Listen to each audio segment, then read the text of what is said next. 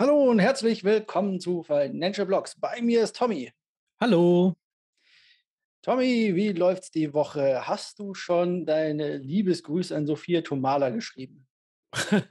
nee, nee, garantiert nicht. Aber sehr witziges Thema, jetzt wo du es ansprichst. Genau, ich hatte so beiläufig jetzt wieder gelesen, die letzten News jetzt zu ihr. Also Sophia Tomala, für die Leute, die das nicht mitbekommen haben, hatte Werbung gemacht für ein shady Projekt und darüber hat BTC Echo äh, berichtet und hat gesagt gehabt, ey, das ist ein ganz schönes äh, Scam-Teil, sieht zumindest so aus.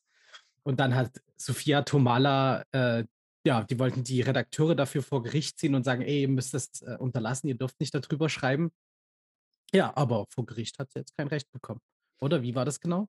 Hast nee, genau ich glaube, sie haben vor Gericht nicht, ich glaube, es ging nicht direkt vor Gericht. Ich glaube, die äh, Kammer für Pressefreiheit, also die, die, die Pressekammer irgendwie, also die Regulation irgendwie so, hat gesagt, hey, du wirst damit eh keinen Erfolg haben und deswegen wird es vor Gericht auch gar nicht standhaben und deswegen musste ja. sie da einlenken, soweit ich das weiß, irgendwie sowas. Also sie ja. hat auf jeden Fall äh, sich gedacht, sie könnte die Presse, genau, sie könnte die Pressefreiheit hier irgendwie einschränken, weil ja. Leute nicht darüber berichten sollen und ja, hat sie wohl nicht ganz hingekriegt. Nee, nicht ganz. nicht ganz. Man kann es ähm, mal probieren. Man kann es ja mal probieren, aber noch sind wir nicht in irgendwelchen shady Ländern unterwegs. Nee. Denn das führt uns zu den News, denn da gibt es News über das Land, in dem wir leben.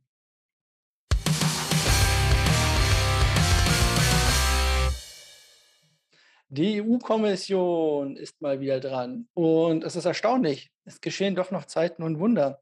Anscheinend ist die EU-Kommission sich sehr darüber, darüber bewusst, wie DeFi denn funktioniert. Wir hatten das ja jetzt schon ein paar Mal, und zwar die EU-Kommission würde gerne Regulatoriken einbringen und solche Sachen und unter anderem auch den DeFi-Bereich stärker regulieren, besonders ähm, indem so Sachen angebracht werden, wie dass Leute eure Identität halt genau erfassen müssen und solche Sachen.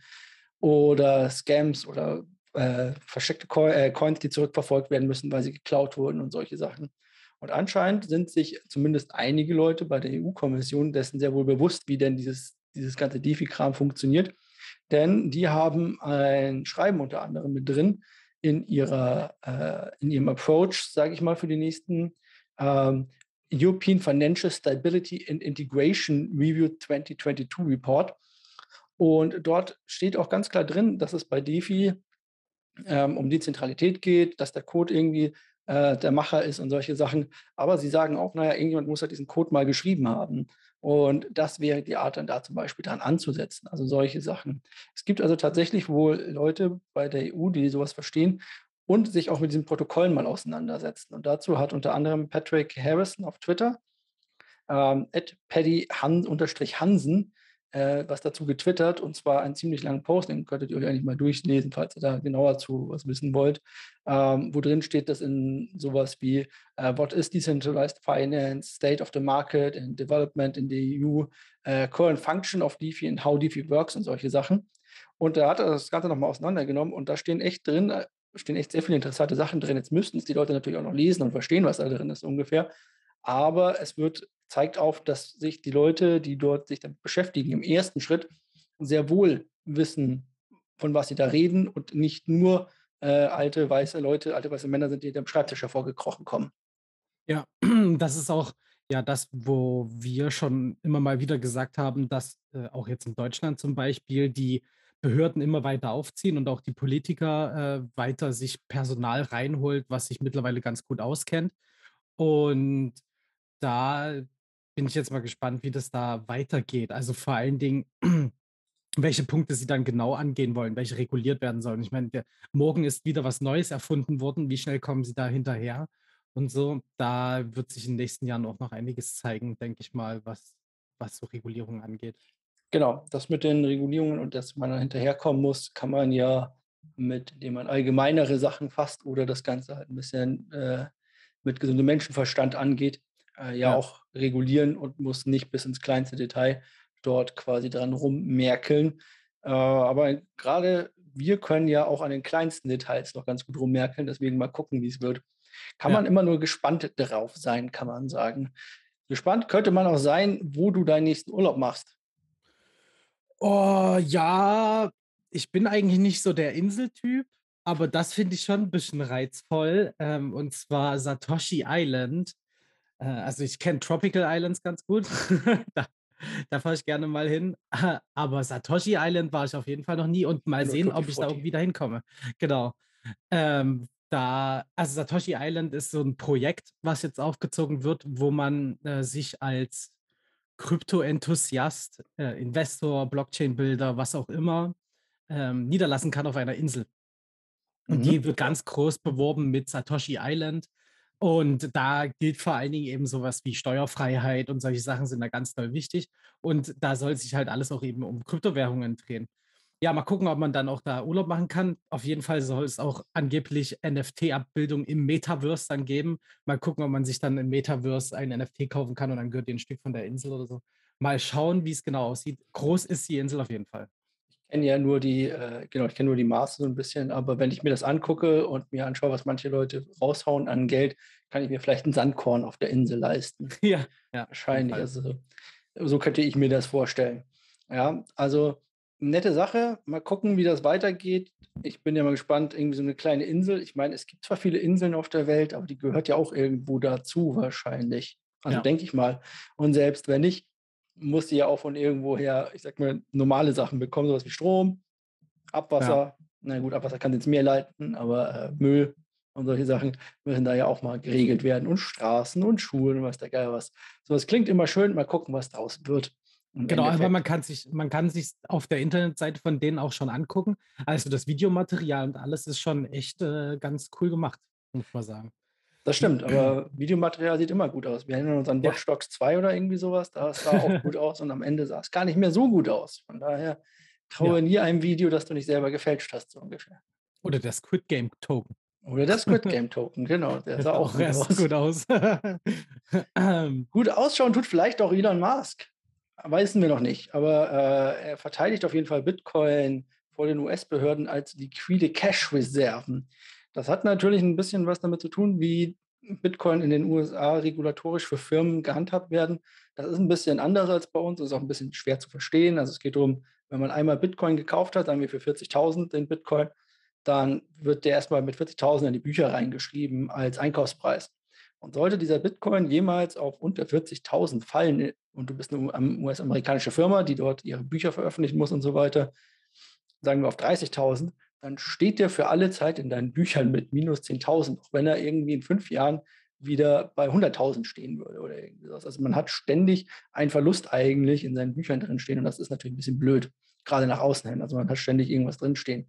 Und deswegen stellt er sich unter anderem hin für seine Firma Tesla und sagt, naja gut, ähm, unsere 1,5 Milliarden US-Dollar in Bitcoin sind eigentlich nicht nur 10% der Firma, sondern das sind liquide Cash-Reserven, was ihm natürlich ähm, ja eigentlich auch zusteht, fände ich. Ich meine, er könnte sie auch wieder verkaufen, wenn er lustig ist, irgendwo. dann Also würden die ganzen Fanboys ausrasten, aber er könnte es machen. Ja.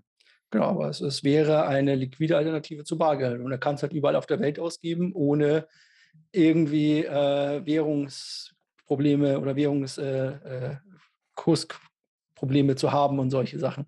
Ja. Also von daher, ich finde die Argumentation eigentlich ganz schlüssig. Wir müssten ja auch inzwischen die zweitgrößten Hodler sein nach MicroStrategy. Von daher mal gucken, was dabei noch rumkommt mit dem netten Elon, der das hier äh, in Bargeld oder als Bargeld quasi ausgeben möchte. Und vielleicht dann auch in Twitter bald.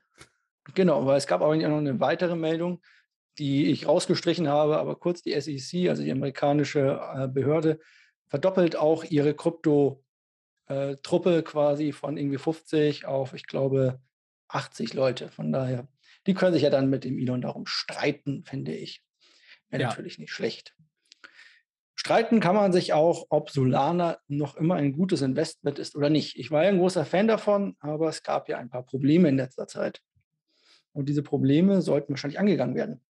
Richtig, also wir haben ja auch immer wieder darüber geredet und auch zum Beispiel, warum ich jetzt nicht so der Solana-Fan bin, ähm, eben genau wegen dem Problem, dass das Netzwerk oft instabil ist und damit viele schlechte News machen. Also da brechen Transaktionen ab oder sonst irgendwas und das Netz ist halt überlastet und das kommt halt zu, durch solche DDoS-Attacken. Also man, man hat einen Dienst, der versucht, das Netzwerk zu überlasten. Ähm, das spielt da mit rein. Das gibt es im klassischen Sektor auch außerhalb der Blockchain. So, aber dafür gibt es auch eben äh, ganz klare Ziele, ähm, die dafür, also die die Ursache dafür sind, sowas zum Beispiel wie Minting-Bots. Also Leute, die NFTs produzieren noch und nöcher und das halt mit Bots gesteuert und dadurch halt ordentlich die Chain belasten.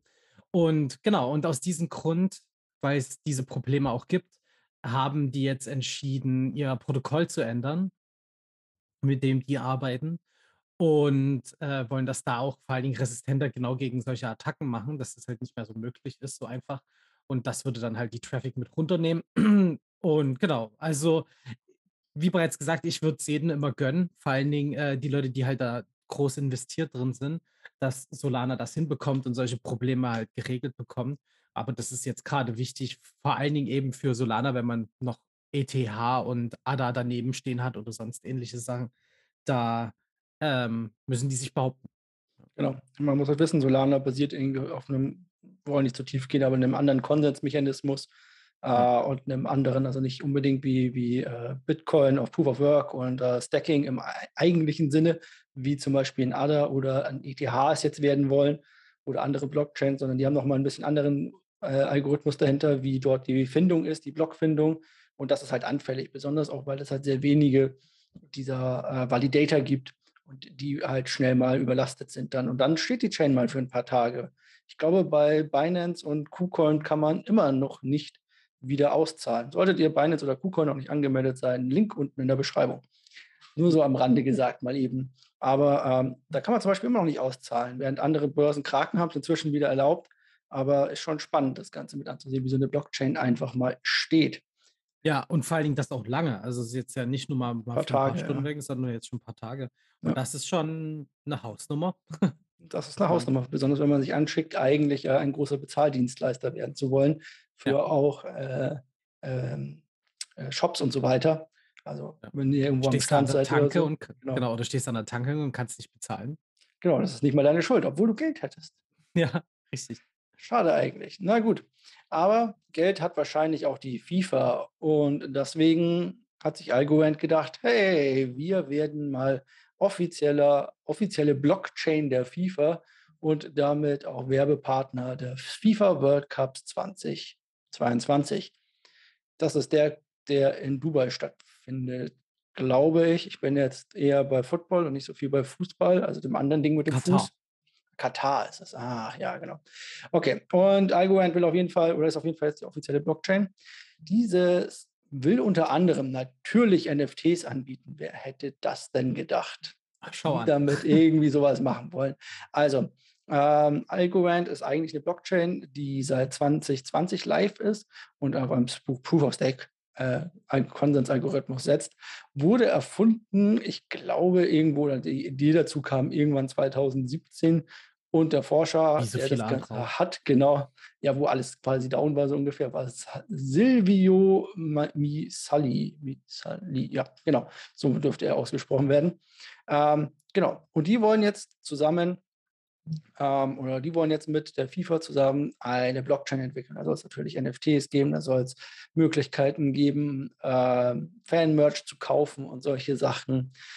Also all das, was man sich so vorstellt, was die FIFA halt gerne macht, um Geld einzube einzubekommen.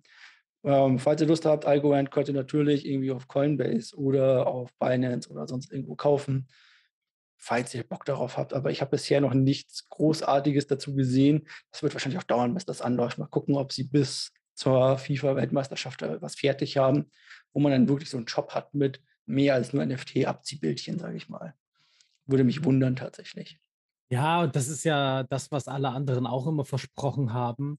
Die sind, äh, wollen dann halt alle möglichen Sachen mit da die auch in der Realität Nutzen haben und so ein Zeug, also NFTs oder so, also wie du gerade schon gesagt hast, aber halt auch eben andere Punkte. Und das gibt, genau, also äh, Chillis, Chills, wie heißen die? Ja, ja genau, Chillis. Genau, die haben ja auch eben ganz viele Partnerschaften mit so Fußballvereinen und die haben auch bis auf die Chain noch nicht viel hingekriegt.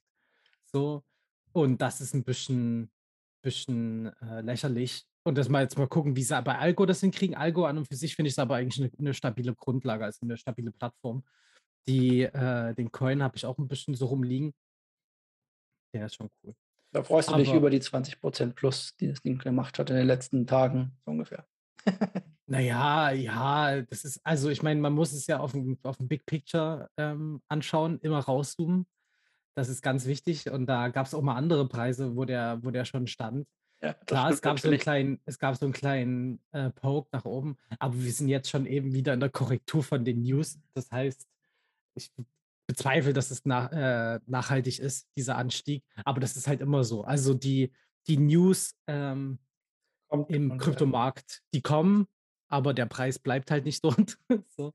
Das ist ja. halt leider oft so. Der Preis pumpt und danach wird er wieder entpumpt sozusagen. Genau, dann kommen die Leute, die ihre Gewinne mitnehmen, die es schlau machen. genau.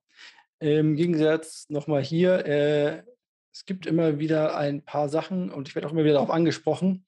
Äh, auch Steppen war zum Beispiel einer unserer großen oder meistgesehensten Folgen, muss man sagen. Ähm, ja, der, die Preiskorrektur hat da auch begonnen. Ihr solltet also aufpassen, ob ihr euch noch entscheidet, nochmal für irgendwie, ich glaube, 14 Sol inzwischen einen Schuh zu kaufen.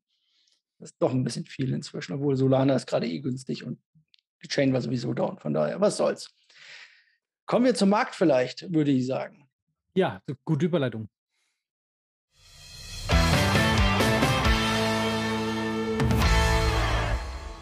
Ja, man kann ja nicht immer auf Zack sein. Und wenn ich gerade an Steppen und Solana denke, dann wird mir ja auch schon schlecht. Denn der Markt geht weiter tiefer und tiefer. Obwohl Bitcoin sich weiterhin in seinem Korridor bewegt, wie immer, und wir den dort auch immer noch sehen können, gerade bei 38.700 US-Dollar circa in den letzten 24 Stunden gerade mal ein Prozent hoch. Ja, das wird wahrscheinlich auch heute Abend wieder ein Prozent minus sein, so wie halt die ganze Zeit über hin und her und her und hin. Ähm, erwarten wir heute die Aussagen der Notenbanken in den USA und ein bisschen mehr Klarheit, wie es da weitergeht. Der US-Noten oder der US-Markt hat schon ordentlich Federn gelassen. Ich sag mal so, Tupperware minus 25 Prozent ist schon mal eine Hausnummer. Ist schon mal eine Hausnummer. Also falls ihr Aktien von Tupperware habt, puh, viel Spaß damit so ungefähr. Ansonsten ist es ja quasi so, ähm, Bitcoin-Dominanz war jetzt die letzte Woche wieder mit so einer Mini-Rallye, sage ich mal, ein bisschen runter, wo so die Altcoins so ein bisschen nach oben sind übers Wochenende und die letzten Tage.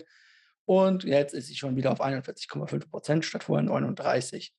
Es ist eigentlich so, dass es derzeit, wenn es irgendwelche News gibt, es rasend schnell nach unten geht und langsam manchmal wieder nach oben, aber viele Coins bleiben auch einfach auf der Strecke, muss man dabei sagen. Und sind wahnsinnig weit auch von ihrem All-Time-High inzwischen entfernt. Ja, man sieht ja GMT von Steppen zum Beispiel zwischen 23 Prozent. Hey, fast so viel wie Fette mit 77 Prozent, Clay mit 84. Das sieht man auch an dem Portfolio, das ich gebaut habe. Trotz regelmäßigen DCAs geht es dort einigen Coins gar nicht so gut. Aber insgesamt stehe ich für den Markt und wie er sich gerade verhält, eigentlich ganz gut da. Also werft da mal einen Blick rein. Link ist immer in der Beschreibung unten. Und da könnte man schon meinen, ja, dass aller Zeiten Ende ist, so ungefähr. Das glaube ich zwar nicht, aber wir haben immer wieder schöne Sachen dabei. Also unser Gewinner die Woche dürfte dann wahrscheinlich Tron sein mit 18 Prozent, oder? Genau. Hast also Tron, genau, die haben jetzt so der große Gewinner. Äh, ich habe jetzt auch nur, ich habe jetzt gerade noch nebenher noch mal ein bisschen nach anderen Punkten geguckt, nämlich das FOMC-Meeting, du hast ja angesprochen, findet heute Abend auch mit statt. Genau. Und da werden die Zinsen halt bekannt gegeben. Ich habe hier extra einen Counter schon den ganzen Tag laufen, damit ich es ja nicht verpasse. Ähm, weil ich glaube heute, das kann ganz interessant werden, ähm, was, da, was da jetzt rauskommt. Viele Leute gehen davon aus, dass es alles eingepreist ist, äh, was jetzt schon kommen wird. Da werden auch hohe Szenarios mit äh, 100 Basispunkten mhm. und so äh, gesagt. Aber das wäre dann quasi ein Prozent für alle, die das, äh, also Basispunkte 100, also 100 sind ein 100 100 Basispunkte sind ein Prozent quasi Anhebung. Genau. 75 werden eigentlich erwartet. Ich glaube 0,5 oder 5 Minimum. sind, glaube ich, das Minimum, müssen, das man erwarten kann. Ja, die, müssen, die müssen anheben und alles unter 0,5 ist halt lächerlich. Also da ist man, bin ich echt gespannt, was da gesagt wird. Und ich bin gespannt, was danach passiert. Also ähm, mal gucken. Ja, mal schauen, wie sich der Markt dort verhält. Volatilität ist natürlich Fluch und Segen in einem. Und wie man, Volatilität, wie man Volatilität vielleicht mit am besten nutzen kann, das wird heute unser Thema sein.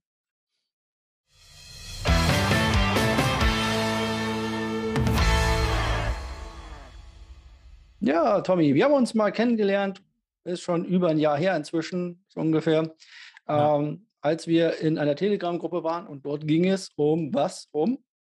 Kryptobots. Genau, Kryptobots. Das klingt erst einmal total fancy und abgefahren. Du hast daraus inzwischen ein Business gemacht, wenn ich das Mhm. richtig mal so sagen darf. Ähm, deswegen, falls ihr dort nähere Informationen haben wollt, könnt ihr euch natürlich immer vertrauensvoll einfach bei uns irgendwie anschreiben. Ich leite das Ganze weiter oder Tommy sieht so oder so. Geht dann quasi darum, dass wir ein paar Bots besprechen oder erst einmal grundlegend. Wir wollen jetzt nicht sagen, wie ihr eure Bots aufsetzen sollt. Wir wollen euch da nicht irgendwie großartig irgendwas mitgeben heute. Das heißt nicht Nee. mitgeben, wir wollen euch Informationen, wir wollen euch Wissen vermitteln. Ja, wir wollen euch aber nicht sagen, stellt da so oder so ein und ihr seid irgendwie reich. Erstmal, was ist denn überhaupt ein Bot? Kannst du das kurz zusammenfassen? Ja, genau. Also wir müssen äh, da auch ein bisschen Schwung holen, weil vor allen Dingen mir geht es ja bei dem Thema darum, dass äh, die Leute nicht immer denken, dass das alles nur Scam ist, was da passiert. Weil da, damit ist es ja bekannt geworden, so oft in Schlagzeilen in der Kryptoszene, dass ja Mhm. Trading-Bots, äh, also Software, die ähm, mit bestimmten Signalen gefüttert wird, also Strategien oder sogar künstlicher Intelligenz, die dann äh, dem Bot sagt, du musst jetzt äh, kaufen einen Coin oder verkaufen einen Coin. Und dadurch sollen Gewinne erwirtschaftet werden und das soll automatisiert passieren. Und das ist ganz, ganz einfach zusammengefasst. Ist das Bots? Äh, sind das die Bots? Und genau, Die Darüber haben Bots wir uns sind genau, darüber haben wir uns kennengelernt, aber die Bots quasi sind, ähm, also wie du gesagt hattest, da wird bekannt geworden, dass hauptsächlich gescammt wurde. Also Ja. ich gebe, wenn du bei mir hier investierst, irgendwie in Bitcoin rein, dann kriegst du über die nächsten zehn Tage garantiert 10% daraus, todsicher. Der ist mit Genau. der Schlagwort künstlichen Intelligenz versehen und der macht nur Gewinne am laufenden Band. Der Genau. tradet und tradet und tradet und er findet immer genau den perfekten Einstieg und den perfekten Ausstieg. Richtig, genau. Das wird immer versprochen mit, was weiß ich nicht, wie viel Prozente am Tag und dann bis hier nach 100 Tagen reich und to the moon und sowas. Da gab es damals vor allen Dingen halt BitConnect. Ähm, da können die Leute mal recherchieren da draußen. BitConnect. Genau, das war, die haben auch damit geworben, ey, sie hätten einen Bot mit einer übelst geilen Idee. Aber das ist gar nicht der Grundgedanke, ähm, dem es eigentlichen Bot-Trading hinterhergeht und das ja, wo wir uns auch darüber kennengelernt haben, sondern dass man selbst ähm, die Software auch verwaltet. Man gibt niemandem irgendwie das Geld in die Hand und sagt, hier, mach mal, sondern man hat ganz normal seinen Börsenaccount, jetzt zum Beispiel Binance oder FTX oder KuCoin. Und äh, dort hängt man über eine technische Schnittstelle einen, einen Bot hinten dran und der tradet dann für einen. Und diesen Bot muss man auch selbst managen. Und da haben wir uns halt in der Gruppe kennengelernt, wo wir uns gegenseitig immer geholfen haben. Auch das herauszufinden, wie man das richtig macht und sowas. Genau. Ja. Wie man das macht, welche Vorteile es gibt. Also, ich halte mal fest, ich werde morgen wahrscheinlich nicht reich sein damit. ne? Kann ich euch versprechen. So viel kann ich euch sagen. Aber hier kommt es, oder das ist wahrscheinlich auch die wichtigste Regel mit, deswegen habe ich es da unten so ein bisschen auch bei uns in den Kommentaren mit aufgeschrieben. Ihr werdet nicht morgen reich sein, aber wenn ihr lange einen langen Atem habt und gut dabei bleibt, könnt ihr hier sehr gut und sehr stetig Gewinne mit erzielen. Ja? Das heißt also nicht, dass wir das Ganze äh, innerhalb von drei Tagen los sind ähm, und ihr da ein, ein Millionär seid, aber ihr werdet wahrscheinlich innerhalb der nächsten ein, zwei Monate oder sowas vielleicht ein paar Prozente damit rausnehmen können. Mal mehr, mal weniger. So im Schnitt kommt es immer auf einen selber drauf an und auf den Bot, den man laufen hat, würde ich sagen. Da gibt es keine großen äh, Empfehlungen oder irgendwie sowas, außer vielleicht bei dir mal nachzufragen und sich zu erkundigen, Genau. so ungefähr. Ähm, aber es ist auch kein Selbstläufer. Und das. Wichtigste ist eigentlich, ja, man muss sein Geld schützen, wie du schon gesagt hast. Ja, es ist der eigene Account, auf dem man tradet oder auf dem getradet wird. Das Geld liegt bei einem und es wird nur über eine technische Schnittstelle angefahren, Ja. würde ich sagen. Ja. Die Gefahr dabei ist natürlich, dass man einen Fehler macht und den Bot falsch bedient, wahrscheinlich. Deswegen Genau. sollte man dort vielleicht anfangs auch nicht so viel äh, machen und vielleicht sich jemand von jemandem helfen lassen, so ungefähr. Genau, richtig. Also nicht nur unbedingt äh, das helfen lassen, sondern also es gibt natürlich auch auf jeden Fall ganz viele Videos da draußen und halt eben auch große Gruppen, wo sich gegenseitig geholfen wird. Und dann eben ist ja auch noch eben, woher kommen diese Signale? Das ist auch immer so eine große Frage. Dass, also die Kaufsignale, richtig, ähm, das ist nochmal ein anderes Team, äh, Thema, weil ich jetzt gerade Team gelesen habe. das ist ein anderes Thema. Und Genau, und da gibt es halt also CryptoHopper und Free Commerce, das sind so mit die zwei bekanntesten Bots. Äh, und da sind wir auch in dem dementsprechenden Gruppen mit drin und da kann jeder hinkommen. Aber, und das ist halt eben der Punkt, den ich gemacht habe, ich habe halt gesehen, ganz viele Leute wollen das theoretisch gesehen nutzen. Es kostet aber trotzdem jede Menge Zeit, sich da reinzuarbeiten und das halt auch eben ordentlich zu betreiben. Und da äh, komme ich dann ins Spiel für Leute, die das eben nicht machen können. So, das habe ich mir gedacht, die Leute dazu unterstützen, also wirklich die, diese technische Seite für die Leute zu übernehmen und gucken, dass alles läuft. Wir hängen uns über die technische Schnittstelle dran an den Börsenaccount und dort kann nur getradet werden, da kann nichts verloren gehen und so. Und genau, das ist so der Hintergedanke, wo es dann bei mir hingeht jetzt. Genau. Du hängst dich quasi dran, kriegst den Auftrag, kriegst einen kleinen Key, man kann nichts auszahlen, man kann nur auf der Börse hin und her traden und die Signale sind aber auch ja für alle deine Kunden sozusagen die gleichen. Genau. Deswegen, und für dich privat und für mich selbst, auch noch. Natürlich, na klar, auf jeden Fall. Auch also auch, der, auch, auch auf der Firma läuft, auch auf der Firma läuft äh, ein, ein äh, Account mit dem Bot. Also es ist ganz klar, es ist, äh, für mich ist es halt ein konstanter Zugewinn. Es gibt auch natürlich Phasen wie jetzt, wenn der ganze Markt runtergeht, krachen geht, ähm, dann gehen die halt auch mit runter, die Bots. Aber dafür gibt es dann Absicherungsmaßnahmen. Äh, da wollen wir gar nicht so sehr drauf eingehen, aber die, da, da gibt es ganz viele Ideen, wie man das gestalten kann und wie man sich eben auch im abrutschenden Markt absichern kann. Um wieder hochzukommen. Genau, genau im, im Endeffekt ist es nur eine Frage der Zeit. Wenn man das langfristig macht, kommt man damit echt gut weg und äh, an die Zweifler da draußen auch eben gerade in langen Phasen, also sagen wir jetzt mal fünf bis zehn Jahre oder so, stechen wir, also haben wir auch Bitcoin ausgestochen, wenn man das miteinander vergleicht, jetzt so, was man mit dem Kapital erwirtschaften könne, durch den Zinseszinseffekt und sowas. Also es gibt die Möglichkeit, je nachdem, wie der Markt läuft. Und das ist eine, eigentlich eine coole Sache. Ja. ja, genau. So haben wir quasi die Bots erst einmal ganz grob abgehandelt. Es wird noch ein weiteres Thema natürlich geben, auch diesbezüglich. Vielleicht gucken wir uns mal ein bisschen genauer dazu was an, machen auch mal vielleicht mal äh, ein Video, vielleicht mal auch dazu irgendwas, dass man mal schauen kann, wie sowas ausschaut oder gucken uns mal an, wie es bei dir im privaten, nein, ähm, in der Firma dann quasi ausgucken wird und schauen genau. das Ganze mal an. Also, ich halte fest, Bots sind nicht unbedingt Scam. Ihr müsst aber die richtigen Bots finden. Ihr müsst euch damit auskennen. Ihr müsst euch dafür interessieren und das ist ein Hobby quasi. Ja. Ich inzwischen nicht mehr, für mich ist es ein Job. Aber einfach Set and Forget ist meistens nicht so einfach gemacht, ja. sondern man muss schon ein bisschen auch ein Auge drauf haben, dass der Ganze auch läuft und dass das Ganze äh, quasi geschmiert ist sozusagen. Und durch den Zinseszinseffekt, wie du sagtest, kann man beim Trading tatsächlich gut Geld machen. Der Unterschied ist ja auch hier, Krypto ist ein bisschen ähm, volatiler, wie wir ja gerade auch feststellen, und deswegen ergeben sich da auch mehr Möglichkeiten als im klassischen Forex-Markt hauptsächlich. Ja, und man muss halt dazu sagen auch, ähm, dass es halt Bot-Trading schon seit den 70er Jahren im klassischen Bankensektor gibt. Also das in den 80er Jahren gab es eine große Krise, die wurde unter anderem mit der damaligen schlechten Software ausgelöst, mhm. weil die dann eine Kaskade reingezogen wurden, was die vorher nie gedacht hätten. Und genau, also das, und heute alle Großinstitutionen ähm, investieren auch mit Bots und sowas. Man muss halt eben nur wissen, wie man was genau nutzt und für was man das machen will. Ja. Genau. So, dann sind wir mit den Bots durch. Noch irgendwelche letzten Worte? Ja, weil wir gerade drüber gesprochen haben, ein bisschen äh, Werbung in eigener Sache noch. Ähm, und zwar wegen der GmbH, also so einer eigenen Firma und so. Da rede ich jetzt von uns aus in zwei Tagen, wenn der Podcast rauskommt, also in einem Tag am 6.5.2022, ähm, rede ich in dem Podcast Unverpixelt, heißt er, findet ihr auf Spotify dort, äh, genau, reden wir ein bisschen so, wie ist es, eine Firma zu gründen im, im Krypto-Business. War ein sehr cooler Podcast, war sehr unterhaltsam, weil eben auch die Zuhörerin überhaupt nichts mit Krypto so zu tun hatte. Und da eben mit den Leuten in Austausch zu kommen, war ganz, ganz interessant. Ja, kann man sich rein, äh, mal anhören. Wir verlinken das, denke ich mal, auch in den Show Notes.